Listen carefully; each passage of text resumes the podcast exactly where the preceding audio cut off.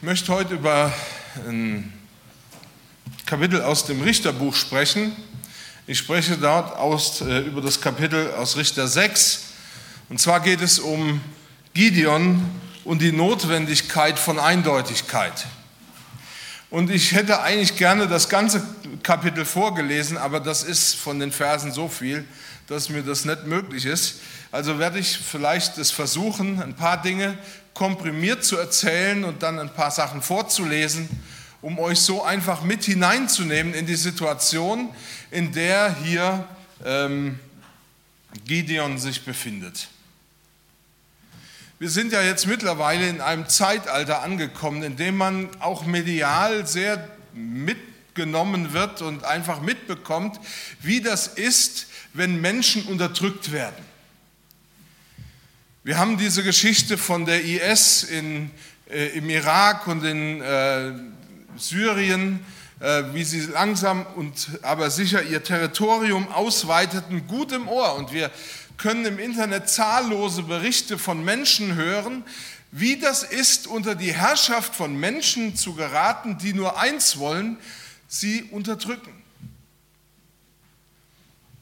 Zur Zeit Gideons war das mit dem Volk Israel ganz genau das Gleiche. Das Volk Israel, das müssen wir zum Verständnis wissen, ist von Ägypten, der Knechtschaft, der Sklaverei, die unglaublich schwer war, herausgeführt worden in ein Land, in das Gott ihnen verheißen hat, ein Land, in dem Milch und Honig fließt. Und wir haben in der Bibelstunde auch ein bisschen darüber nachgedacht. Äh, es gibt Berichte, dass dort tatsächlich ein ungeheurer Reichtum äh, geherrscht hat. Und es ist so, dass das Volk Israel in diesem Land angefangen hat, heimisch zu werden. Und Gott hatte ihnen gesagt und hatte ihnen den Auftrag gegeben, sie sollen anfangen, dieses Land nach und nach, Stück für Stück für sich zu erobern und es gewissermaßen von all den Feinden zu befreien. Am Anfang haben sie das sehr konsequent verfolgt. Sie sind in, äh, mit ihren Stämmen, äh, haben sie ein gemeinsames Heer aufgestellt, haben die Kräfte gebündelt, sind losmarschiert, haben einzelne Städte, einzelne Flecken, einzelne Ecken eingenommen. Aber irgendwann, als sie dann angefangen haben, sich gegenseitig die Stammesgebiete zuzuteilen, und jeder so wusste, wo mein Haus, mein Garten ist, wo ich meine Garage habe und wo ich, was weiß ich, meine Kinder aufwachsen sehe, da fingen sie an, jeder nur noch für sich zu denken. Und das war eben der Punkt, an dem sie auch angefangen haben, Kompromisse zu machen. Gott hatte ihnen gesagt, sie sollten die Feinde vertreiben und ihre Götter nicht anbeten. Sie sollten mit ihnen keine gemeinsame Sache machen. Aber irgendwann, als sie satt am Tisch zu Hause saßen, dachten sie, es ist gar nicht mehr so wichtig, irgendwie was mehr zu machen. Und so ist es gekommen, dass ein Volk, nämlich die Midianiter, in dieses Land eingezogen waren. Und es steht im Text, sie waren wie die Heuschrecken. Sie haben alles hineingebracht und alles, was sich irgendwie mitnehmen ließ, alles, was sie irgendwie in ihre Finger kriegen konnten, das haben sie auch mitgenommen. Und dann war es so ähnlich wie zu der Zeit, als sie noch in Ägypten waren, als sie merkten, dass sie Sklaven sind im eigenen Land als sie merkten, dass sie dort, wo sie eigentlich Herren oder, wie soll ich sagen, wenigstens Besitzer sein sollten, freie Bürger sein sollten, dass sie dort eingeschränkt waren und keine Möglichkeit hatten, irgendetwas zu tun. Im Gegenteil, wenn sie nur hörten, dass die Midianiter kamen, liefen sie wie die Hasen und versuchten sich in irgendwelchen Ecken zu verstecken. Ja, man wird ja erfinderisch in der Not, wo man einfach auch schaut, wie komme ich dahin, dass ich irgendwie die Sachen, die ich wenigstens habe, dass ich mir das erhalten kann. Und dann haben sie die unmöglichsten Verstecke gefunden. Im Text heißt es dann, Als sie aber zum Herrn schrien um der Midianiter willen, sandte der Herr einen Propheten zu ihnen und sprach zu ihnen, so spricht der Herr, der Gott Israels, ich habe euch aus Ägypten geführt und aus der Knechtschaft gebracht und habe euch errettet aus der Hand der Ägypter und aus der Hand aller, die euch bedrängten, und habe sie vor euch her ausgestoßen und ihr Land euch gegeben und zu euch gesprochen, ich bin der Herr euer Gott. Ihr sollt nicht fürchten die Götter der Amoriter, in deren Land ihr wohnt, aber ihr habt meiner Stimme nicht gehorcht. Und dann kommt es dazu, dass Gott aber ein Erbarmen hat. Dass er sieht, wie sie kämpfen, wie sie bemüht sind, die alten Grenzen wiederherzustellen, wieder das einzunehmen, was Gott ihnen ja eigentlich schon verheißen hatte. Und Gott schickt ihnen einen, damals nannte man sie Richter, aber er schickt ihnen einen, der ihnen Rettung bringen kann. Und da heißt es in Richter 6, und der Engel des Herrn kam und setzte sich unter die Eiche bei Ophra, die gehörte Joasch, dem Abisritter, und sein Sohn Gideon trosch Weizen in der Kälte, damit er ihn berge vor den Midianitern. Da erschien ihm der Engel des Herrn und sprach zu ihm, der Herr sei mit dir, du streitbarer Held. Gideon aber sprach zu ihm, ach mein Herr, ist der Herr mit uns, warum ist uns das dann alles widerfahren? Und wo sind alle seine Wunder, die uns unsere Väter erzählten und sprachen, der Herr hat uns aus Ägypten geführt. Nun aber hat der Herr uns verstoßen und in die Hände der Midianiter gegeben. Der Herr aber wandte sich zu ihm und sprach, und das finde ich einen bemerkenswerten Satz, gehe hin in dieser deiner Kraft. Du sollst Israel erretten aus den Händen der Midianiter. Siehe, ich habe dich erwählt. Und als Gideon versteht, was Gott ihm hier sagt, nämlich dass er sagt, du wirst sie erretten, da wird es ihm doch schwer ums Herz. Da hat er keine Ahnung, was er darauf antworten soll, außer dass er sagt, das kann doch gar nicht sein. Wie willst du das denn mit mir ausrichten?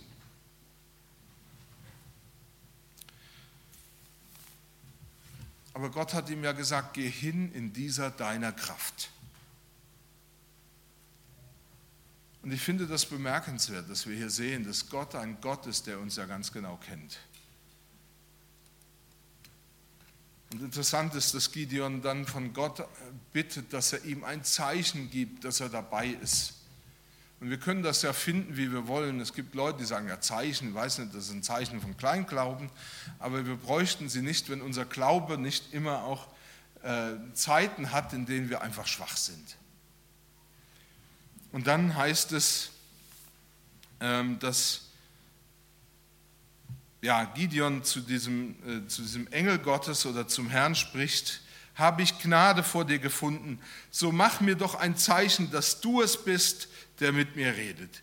Geh nicht fort, bis ich wieder zu dir komme und bring meine Gabe und lege sie vor dich hin. Er sprach, ich will bleiben, bis du wiederkommst.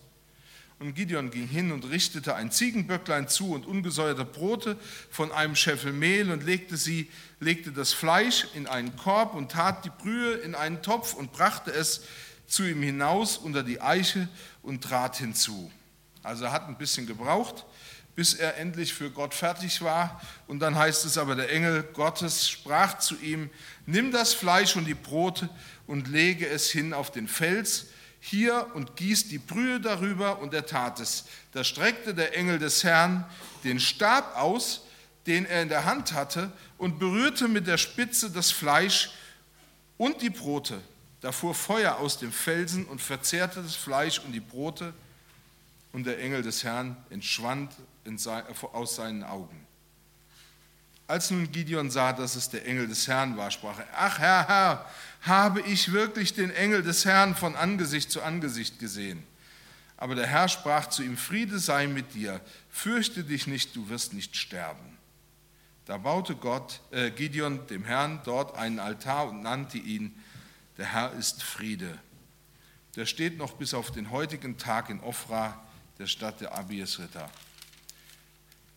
Und erst als Gideon wusste, dass es der lebendige Gott selber ist, der sich hinter ihn stellt, macht er sich auf in der Nacht, sammelt zehn Männer um sich und beginnt das Land von Götzen zu befreien. Und er fing in seiner eigenen Familie an. Sein Vater war ein Verehrer der Aschera, einer Göttin der, der Phönizier und auch im altvorderen Orient war die ganz gebräuchlich, ähnlich wie Baal. Und er hatte dort ein Holzbild von ihr stehen. Und Gideon ging hin und zerstörte dieses Bild und er zerhackte es und machte aus dem Feuer, äh, aus dem Holz ein Feuer auf dem Altar Gottes, um Gott damit zu ehren und deutlich zu machen, Gott ist der Gott, dem wir dienen und dem wir die Ehre geben wollen. Ich möchte jetzt noch ein paar Dinge näher ausführen, aber ich möchte trotzdem auch jetzt nochmal davor beten. Vater, ich danke dir dafür, dass du uns dein Wort gibst und ich bitte dich, sprich du jetzt durch dein Wort zu uns und bewege unser Herzen, damit wir verstehen, was du uns sagen willst. Hilf uns einfach zu sehen, wie, ja, wie dein Wort in unseren Herzen wirkt und wie du uns Freiheit schenkst. In Jesu Namen. Amen. Etwas, was mich im Blick auf diese Situation des Volkes Israel eben auch bewegt, ist, dass ich mich gefragt habe, wie kann man das vergessen, woher man kommt. Sie waren in Ägypten Sklaven und es wird mehrfach dort beschrieben, dass sie geschrien haben, Gott rette uns, hilf uns, befrei uns, zeig uns, wie wir da endlich diese Herrschaft abschütteln können. Und Gott hat das ja auf wunderbare Art und Weise gemacht. Er hat sich immer wieder zu ihnen gestellt. Er hat sie durch die Wüste geführt. Er hat sie in dieses neue Land hineingeführt.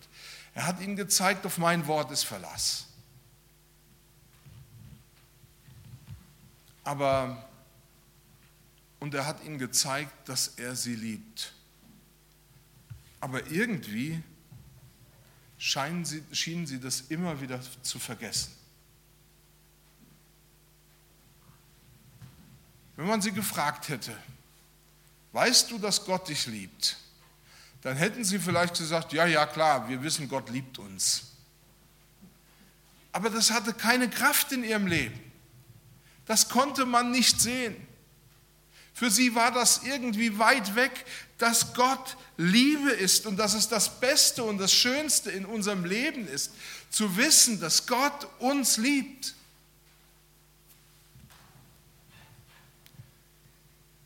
Sie hatten eigentlich sich so eingerichtet und angefangen, sich nur noch um sich selber zu drehen. Und sie haben schon lange nicht mehr gedacht, dass sie irgendwas bräuchten, was Gott ihnen noch geben könnte. Denn sie lebten ja in einem Land, in dem Milch und Honig fließt. Vielleicht hast du das ja auch vergessen, dass Gott wahre Liebe ist, dass er wirklich Liebe ist Du darfst es heute Morgen wissen. Gott ist voller Barmherzigkeit und voller Liebe für dich. Sein Herz schlägt für dich. Er ist wie ein Vater zu dir. Dieses Volk Israel, es durfte eigentlich unbewusst in dieser Liebe des Vaters leben. Sie haben sich darüber nie Gedanken gemacht, keine Rechenschaft darüber abgelegt. Aber oft ist genau das der Fehler, dass wir das alles so für selbstverständlich halten, dass wir gar nicht mehr darüber nachdenken, was bedeutet das eigentlich, dass Gott mich liebt. Gott liebt sie. Und es ging darum, dass sie erst durch die Not merkten, wie sehr sie ihn brauchten. Und ich hoffe, dass es dir nicht genauso geht, dass du in deinem Leben nur Nöte kennst und Schwierigkeiten kennst und dich einfach von jedem Kampf zum nächsten durchboxt und irgendwie versuchst dahin zu kommen, wo du eigentlich hin willst, nämlich zur echten Ruhe, zum wahren Frieden, zu dem Leben, das Gott verheißen hat. dass du nicht ständig darum kämpfen musst, sondern dass du dir bewusst bist, Gott liebt dich.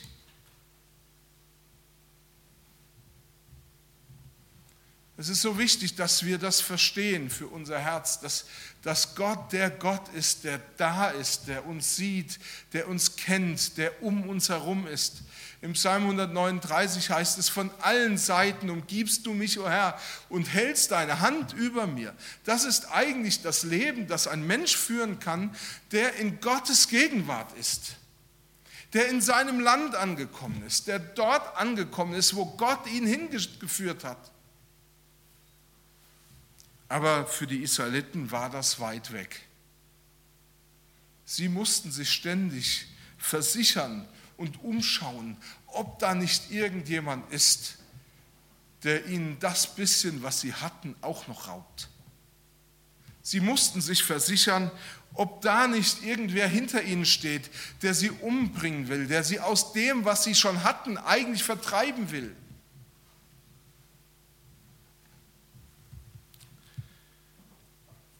Ich weiß, dass geistliches Leben oft ein Kampf sein kann. Aber oft ist es ein Kampf gegen das Vergessen. Gegen das Vergessen, dass Gott gut ist und dass er da ist und dass er uns liebt und dass er uns kennt und dass er uns sieht. Und dass er weiß, was wir brauchen. Und dass er das wahr machen will, was er eigentlich schon immer seinem Volk verheißen hat ich will für euch streiten und ihr werdet stille sein. Im fünften Buch Mose Kapitel 20 hatte Gott ihnen verheißen, wenn sie in dieses Land hineinkommen werden und sie auf ein Volk stoßen werden, das größer ist als sie selber, dann sollen sie im Glauben auf diesen Kampf äh, zugehen und sie sollen diesen Kampf bestreiten. Warum? Weil Gott der Herr bei ihnen ist und mit ihnen ist und ihnen das, das Reich oder das Land geben wird, das er ihnen verheißen hat. Aber das Volk Israel hatte sich lange schon von dem verabschiedet, dass sie gedacht haben, sie könnten gegen größere Mächte und gegen größere Gegner aufstehen. Sie könnten sie bezwingen, einfach weil der Herr der lebendige Gott bei ihnen ist. Und ich möchte heute Morgen ein bisschen was darüber sprechen äh, oder sagen darüber, was es heißt, wenn wir, wenn wir in einem Land leben, das Gott uns verheißen hat, das Gott uns geschenkt hat. Und das ist eigentlich das, was, an, ja, was passiert ist, als Jesus Christus am Kreuz gestorben ist und auferstanden ist, dass er uns ein neues Leben in einem neuen Land geschenkt hat. Das Leben in Christus. Und was passiert, wenn wir dieses nicht, ja, wenn wir nicht wach und mit Liebe damit umgehen, wenn wir es nicht schützen und im Blick behalten, was dann passiert? Ich möchte noch einmal ein paar Verse lesen aus dem Text und möchte darüber mit euch nach äh, oder möchte euch das deutlich machen. Ohne Eindeutigkeit bleiben wir Sklaven. Ohne Eindeutigkeit bleiben wir Sklaven.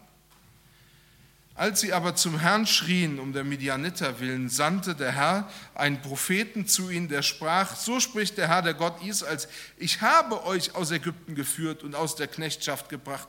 Ich habe euch errettet aus der Hand der Ägypter und aus der Hand aller, die euch bedrängen und habe sie vor euch her ausgestoßen und ihr Land euch gegeben und zu euch gesprochen ich bin der Herr, euer Gott. Ihr sollt nicht fürchten die Götter, Götter der Amoriter, in deren Land ihr wohnt. Aber ihr habt meiner Stimme nicht gehorcht. Es erinnert mich so ziemlich an eine oder an verschiedene Situationen, in denen meine Eltern versuchten, an meine Vernunft zu appellieren. Und wenn man so im Teenageralter ist, dann will, will ich nicht zu viel sagen, aber manchmal steht da wegen Umbau geschlossen auf der Stirn. Und mir ging das auch so. Ich habe lange nicht immer gehört, was meine Eltern mir gesagt haben. Und sie haben mir auch gesagt, wenn du dich auf die falschen Leute einlässt, dann wirst du Schaden nehmen. Und wie das halt so ist, das ging bei mir in dem einen Ohr rein und in dem anderen wieder raus. Und ich fand das ziemlich nervig, dass meine Eltern mir Dinge sagen wollten, um mich zu bewahren oder zu schützen, die ich doch eigentlich selber viel besser weiß. Im Nachhinein musste ich dann immer wieder erfahren, und sie hatten doch recht. Und es ist mir irgendwann eine große Frage geworden, über die ich immer wieder nachgedacht habe. Warum müssen wir manche Dinge auf die harte Tour lernen? Warum ist das nicht ein, warum können wir uns nicht entschließen, gewisse Dinge so zu lernen, wie sie einfach auch kommen und dann die richtigen Lehren daraus zu ziehen? Aber scheinbar müssen wir manchmal auch schwere Erfahrungen machen, um überhaupt zu dem guten und richtigen Ergebnis zu kommen. Mir damals waren diese Erfahrungen ziemlich lästig. Wisst ihr, die Bibel ist kein weltfremdes Buch. Und das merken wir schon an der Tatsache, dass sie Dinge schildert, wie solche Situationen, die wir vielleicht auch aus eigener Situation gut kennen, im Kleinen wie im Großen.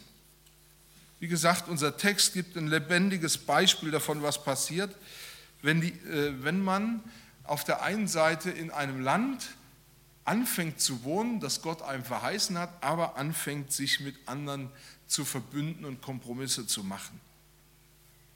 Wie gesagt, sie hatten erlebt, dass Gott ihnen dieses Land versprochen hatte und er hat sein Versprechen gehalten.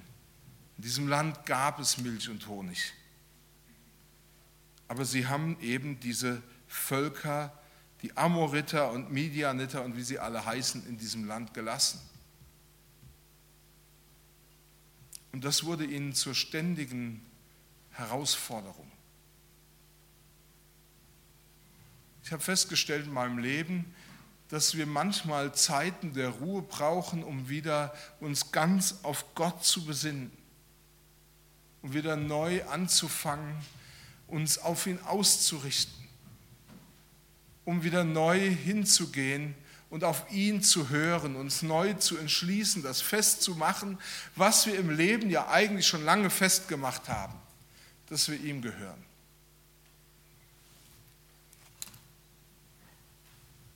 Aber die Amoriter oder die Midianiter, wie hier in unserem Text, ließen die Israeliten nicht zur Ruhe kommen.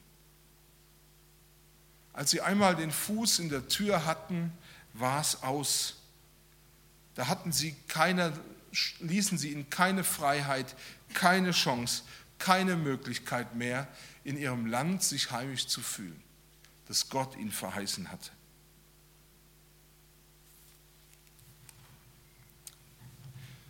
Möchte ich klar und deutlich sagen, dass die Bibel oder das Alte Testament für uns Christen sehr wichtig ist, weil dort am Beispiel Israels dargestellt wird, wie es ist, wenn man von Gott eine Verheißung erlangt, aber nicht konsequent in ihr lebt.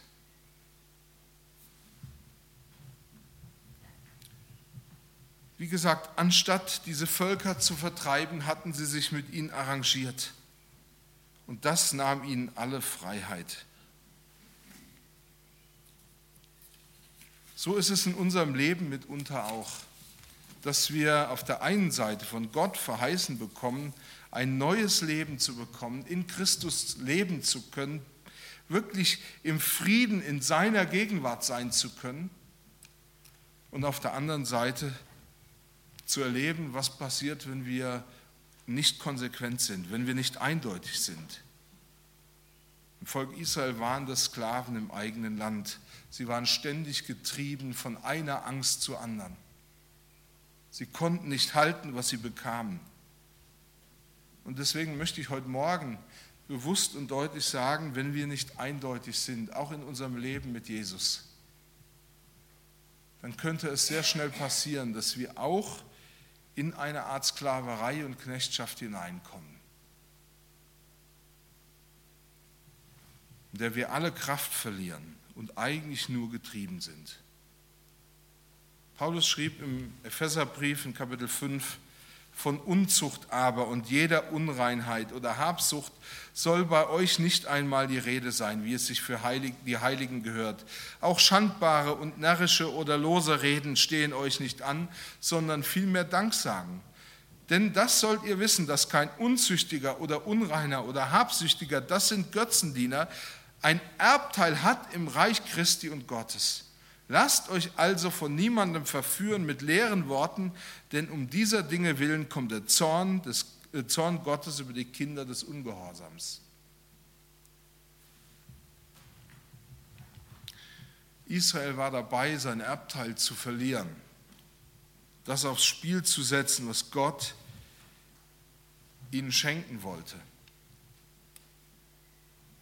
Und sie wunderten sich, warum sie keine geistliche Kraft mehr hatten.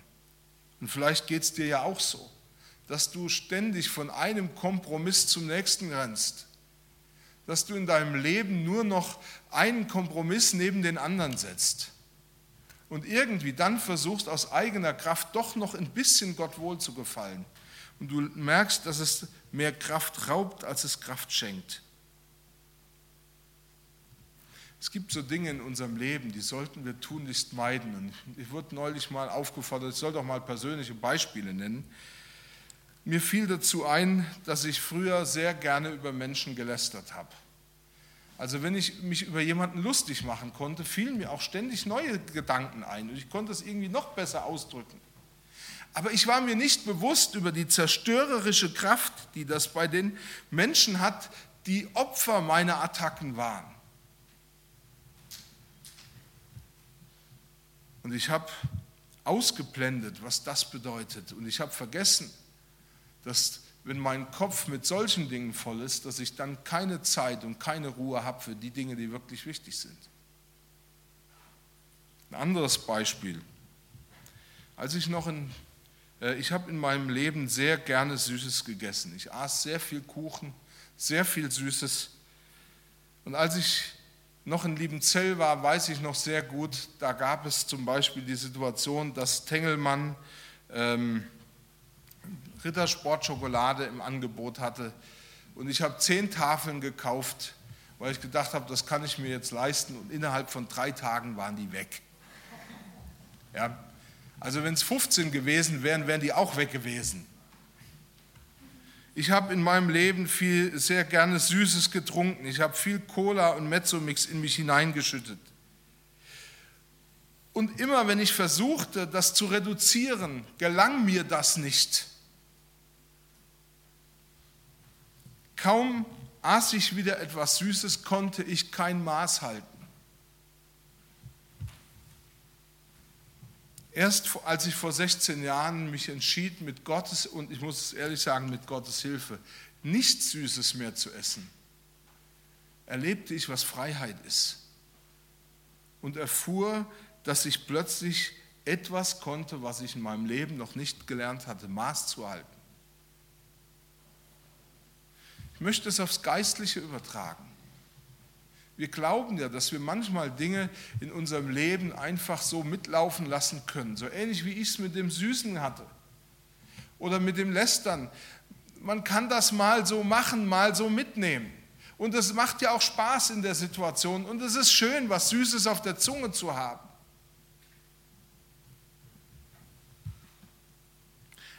Aber wenn wir das zulassen, was nicht gut für uns ist, dann werden wir merken, wie es immer schwerer wird, Maß zu halten. Immer schwerer wird, diese Dinge von uns wegzuhalten. Gott hat nicht ohne Grund dem Volk Israel damals gesagt, vertreibt diese Götter mit, äh, äh, diese Völker mit ihren Göttern aus eurem Land. Das hatte etwas mit Selbstschutz zu tun. Aber sie haben es nicht getan, also waren sie Sklaven im eigenen Land. Ich möchte noch einen kurzen zweiten Gedanken anfügen. Woher bekomme ich denn die Kraft, um eindeutig zu sein? Nun denkst du vielleicht, ja, ich merke das, dass ich in meinem Leben Dinge habe, die ich eigentlich nicht loskriege, die ich irgendwie endlich mal besiegt haben will. Aber ich kriege sie nicht weg. Das sind immer die gleichen Gedanken, die mich immer dazu bringen, über andere schlecht zu reden. Ich will es nicht, aber es passiert ja doch. Woher kommt mir die Kraft, um eindeutig zu sein?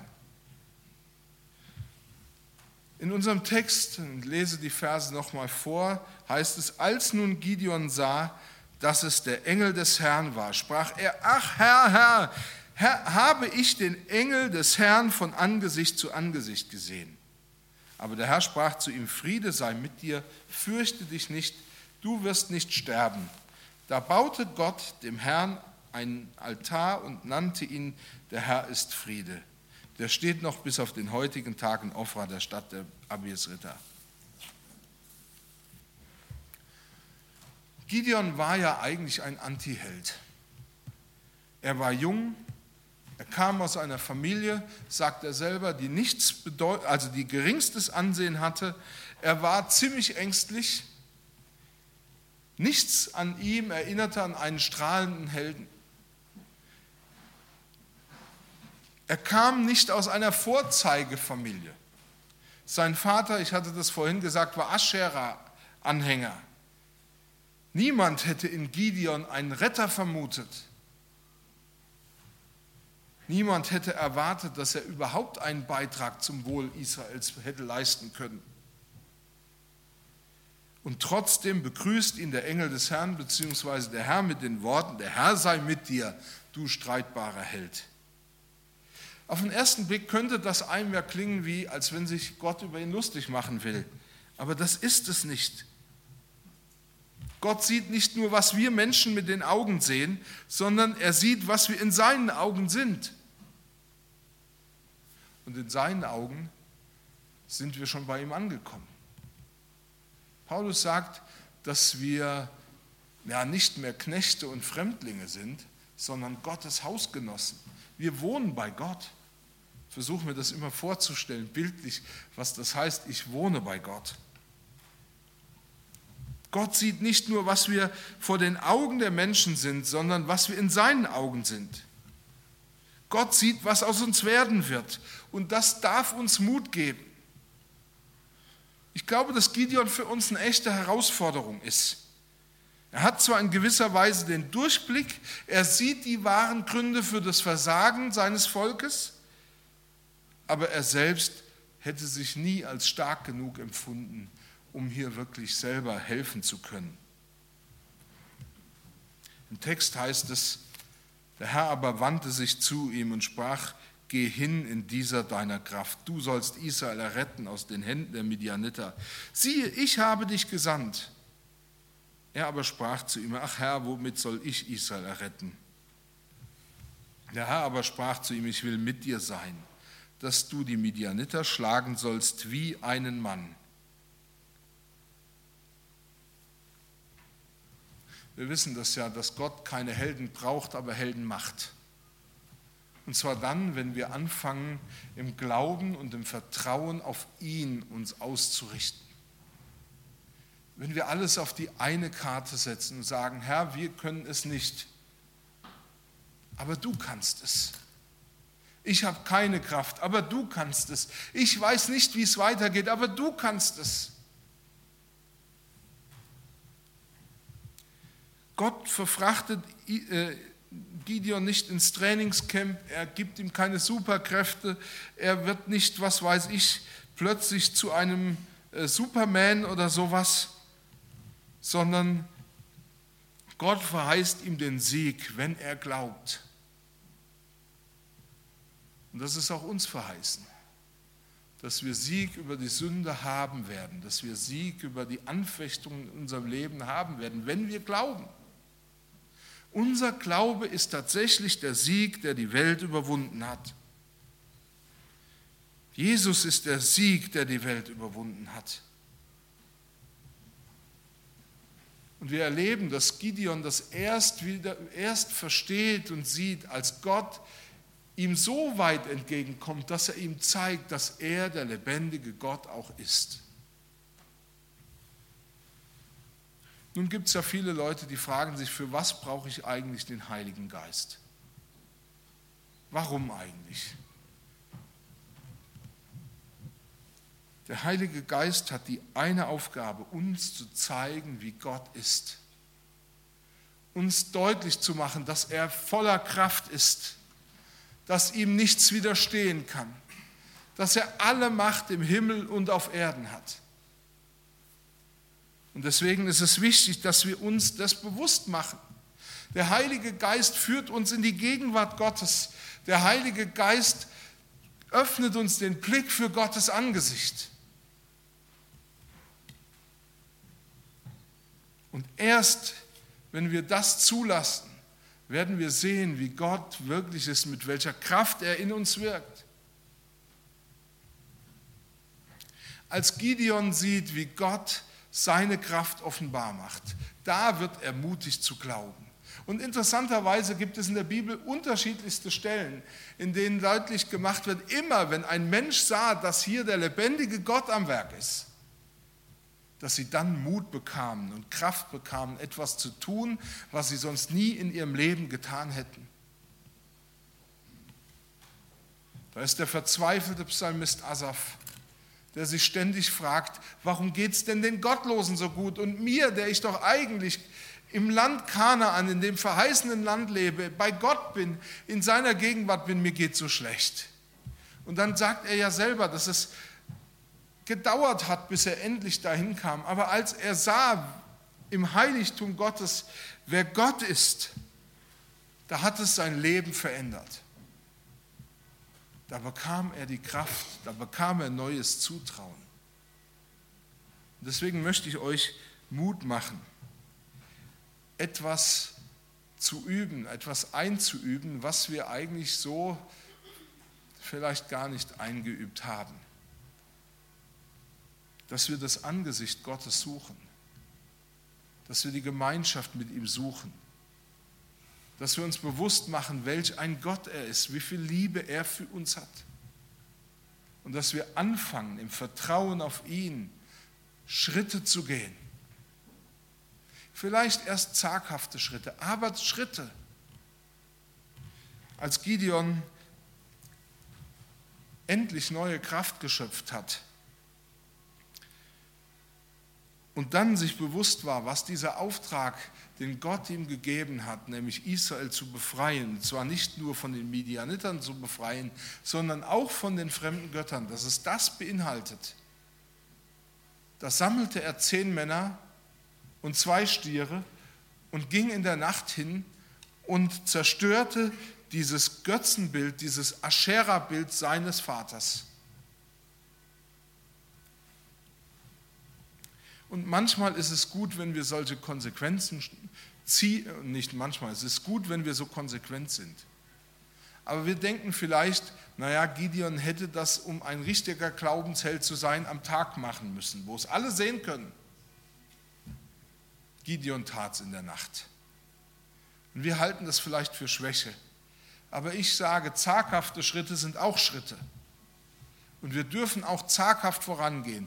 Aber wichtig ist, dass wir im Glauben Schritte machen. Gideon zerstörte dieses Götzenbild seines Vaters. Dann entstand ein Aufruhr im Volk, aber es war der erste Schritt getan, dass die Herrschaft Gottes in dem Land, das er ihnen verheißen hatte, wiederhergestellt wird. Und so möchte ich dir eigentlich Mut machen, Heute haben wir Sonntag. Du hast Zeit, darüber nachzudenken, was in deinem Leben die Götzen oder diese fremden Völker oder diese fremden Dinge sind, die du letzten Endes beseitigen musst, an denen du immer wieder hängen bleibst. Beim einen ist es das Internet oder der Computer oder das Auto oder was weiß ich, die Arbeit. Überleg, was ist das bei mir? Und dann fang an, Gott zu suchen, ihn zu sehen und mach den nächsten Schritt, wenn es auch ein kleiner Schritt ist, aber es ist ein Schritt und fang an, etwas, was, den, was deine geistliche Kraft in deinem Leben hindert, zu zerstören. Im Vertrauen darauf, dass Gott bei dir ist, dass er mit dir ist. Amen.